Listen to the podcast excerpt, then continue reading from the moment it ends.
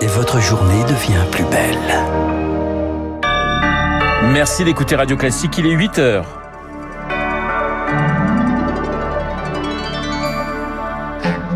La matinale de Radio Classique avec Renaud Blanc. Un dispositif record pour une journée de tension dans la rue. 12 000 policiers et gendarmes sont sur le terrain aujourd'hui, dont 5 000 à Paris, pour encadrer les cortèges contre la réforme des retraites. Le ramadan commence aujourd'hui, période à haut risque au Proche-Orient. Et puis, cela fait un an que les talibans ont fermé les écoles aux Afghanes. On en parlera avec la réalisatrice Solène Chalvon-Fioriti, auteur de ce documentaire Afghan à 8h05 dans le journal de Lucille Bréau.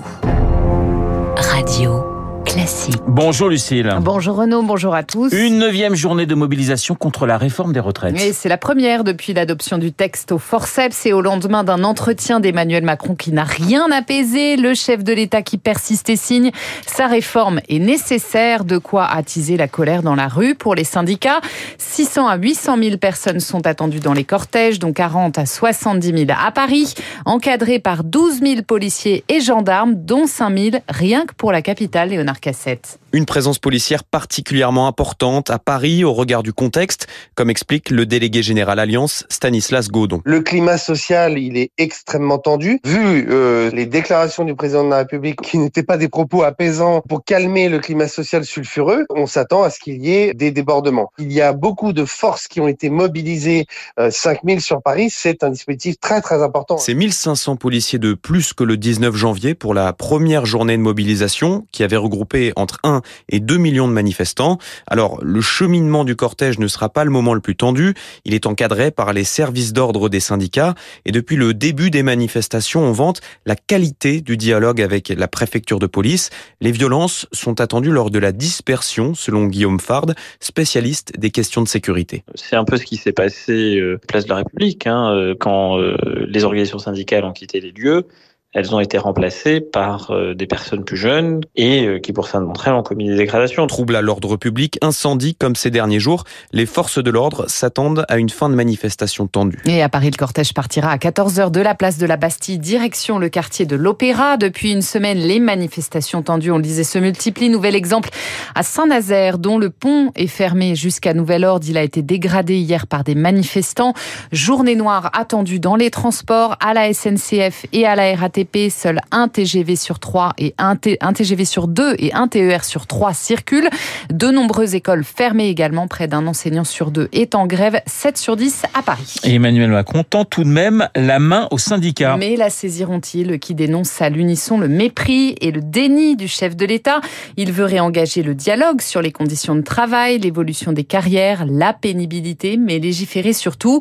Ce n'est pas forcément la bonne méthode pour Jean-Eudes Duménil, secrétaire général de la Confédération des petites et moyennes entreprises. Il a parlé de l'usure professionnelle, des progressions de carrière. On est prêt à se remettre autour de la table pour en parler, mais c'est une discussion qui doit avoir lieu entre partenaires sociaux. Et on n'a pas nécessairement besoin que ce soit euh, le gouvernement qui nous mette le pistolet sur la table pour négocier. Les partenaires sociaux n'ont jamais rompu le fil. Il y a d'autres discussions en cours. Il y en a une sur euh, la transition climatique. Il y en a une autre sur les accidents du travail et maladies professionnelles. Et on a signé il y a quelques semaines de ça, alors qu'on était déjà dans la tourmente sur la question des retraites, un accord important sur le partage de la valeur. Un propos recueilli par Zoé Pallier et commentaire ce matin du ministre du Travail Olivier Dussopt. Il ne faut pas être dans le déni, il ne faut pas penser qu'on va effacer les choses. Il y aura un avant et un après. On ne passera pas d'un conflit à une entente en 24 heures avec les partenaires sociaux. Lucille, le ramadan commence aujourd'hui. Un mois de jeûne, de prière pour 2 millions de musulmans à travers le monde. Ramadan sous tension au Proche-Orient, où la situation est à nouveau inflammable ces dernières semaines entre Israéliens et Palestiniens. Il coïncide cette année en partie avec les fêtes de la Pâque juive, qui débutent dans deux semaines. David Kalfa est spécialiste du Moyen-Orient à la Fondation Jean Jaurès. Pour lui, cette période de l'année est plus que jamais à haut risque là-bas. L'année dernière, ça s'est traduit par des échauffourées sur le mont du Temple, l'esplanade des mosquées, dans la partie orientale de la ville de Jérusalem, notamment dans les quartiers palestiniens. Une explosion de violence. Il n'est pas impossible que le scénario d'une déflagration se répète, d'autant que le contexte politique de part et d'autre s'est vraiment dégradé. Vous avez en Israël la coalition la plus à droite de l'histoire du pays, avec des ministres ultranationalistes. Côté palestinien, une fragmentation du mouvement national palestinien, euh, surtout avec la prolifération de groupes armés. Ils n'ont pour seul horizon que la lutte armée des deux côtés. On se prépare à une confrontation majeure. Un propos recueilli par Marc Tédé, le ramadan, un mois de jeûne pour 2 milliards de musulmans à travers le monde. 8h05 sur Radio Classique. Nous prenons à présent la direction de l'Afghanistan. Il y a un an, les talibans décidaient d'interdire aux jeunes Afghanes d'aller à l'école. Plus d'éducation pour les filles ayant 12 ans et plus. L'Afghanistan plongé dans un véritable cauchemar. Le droit à l'éducation devenu un véritable défi dans tout le pays. Un droit qui est pourtant inaliénable, inscrit dans la Convention internationale des droits de l'enfant. Selon l'UNICEF, c'est 3 millions d'Afghanes qui seraient privés d'enseignement supérieur. Bonjour Solène Chalvon-Furiti. Bonjour. Grand reporter, réalisatrice du documentaire Afghan que l'on peut encore voir sur le site de France Télévisions. Vous parlez d'ailleurs de nuit sans fin pour les jeunes filles en Afghanistan. Leur quotidien aujourd'hui, c'est de, de regarder leurs petits frères partir à l'école? Bah oui, malheureusement, parce que euh, non seulement les talibans ont fermé les écoles, mais il faut bien comprendre qu'ils sont allés ensuite beaucoup plus loin en fermant les universités et même les instituts qui étaient en réalité des instituts qui ressemblent un peu à nos instituts en France, des endroits où vous pouviez euh, quand même apprendre à utiliser un ordinateur, à apprendre l'anglais. Vous voyez ces petites structures-là euh, sur lesquelles évidemment les Afghans s'étaient massivement rabattus dans les villes. Ils les ont fermées il y a quelques semaines. Donc en fait, elles n'ont plus d'options, elles n'ont pas d'autre choix maintenant que en fait de continuer à apprendre au sein des écoles clandestines et d'une certaine manière, il faut aussi s'en réjouir parce que c'était pas du tout gagné euh, en fait de se retrouver avec 10 000 écoles cachées euh, aujourd'hui en Afghanistan. Il y en aura sans doute le double d'après l'UNICEF l'année prochaine. Et ça, moi, à chaque mission, je constate qu'il y a des nouvelles écoles cachées et c'est quand même une, une bonne nouvelle parce que ça veut dire que les Afghans en fait continuent de résister euh, de façon invisible, mais résistent quand même. Mais ces écoles clandestines, effectivement, ça ressemble à quoi? Ça se passe où? Dans des caves? C'est totalement fermé? C'est à l'abri de tous les regards? En fait, ça dépend de la configuration. C'est-à-dire que si vous êtes en ville, ça va effectivement souvent arriver à l'intérieur d'écoles conventionnelles qui vont mettre à disposition leur grenier ou effectivement leur sous-sol. Ça, je l'ai vu à de nombreuses reprises.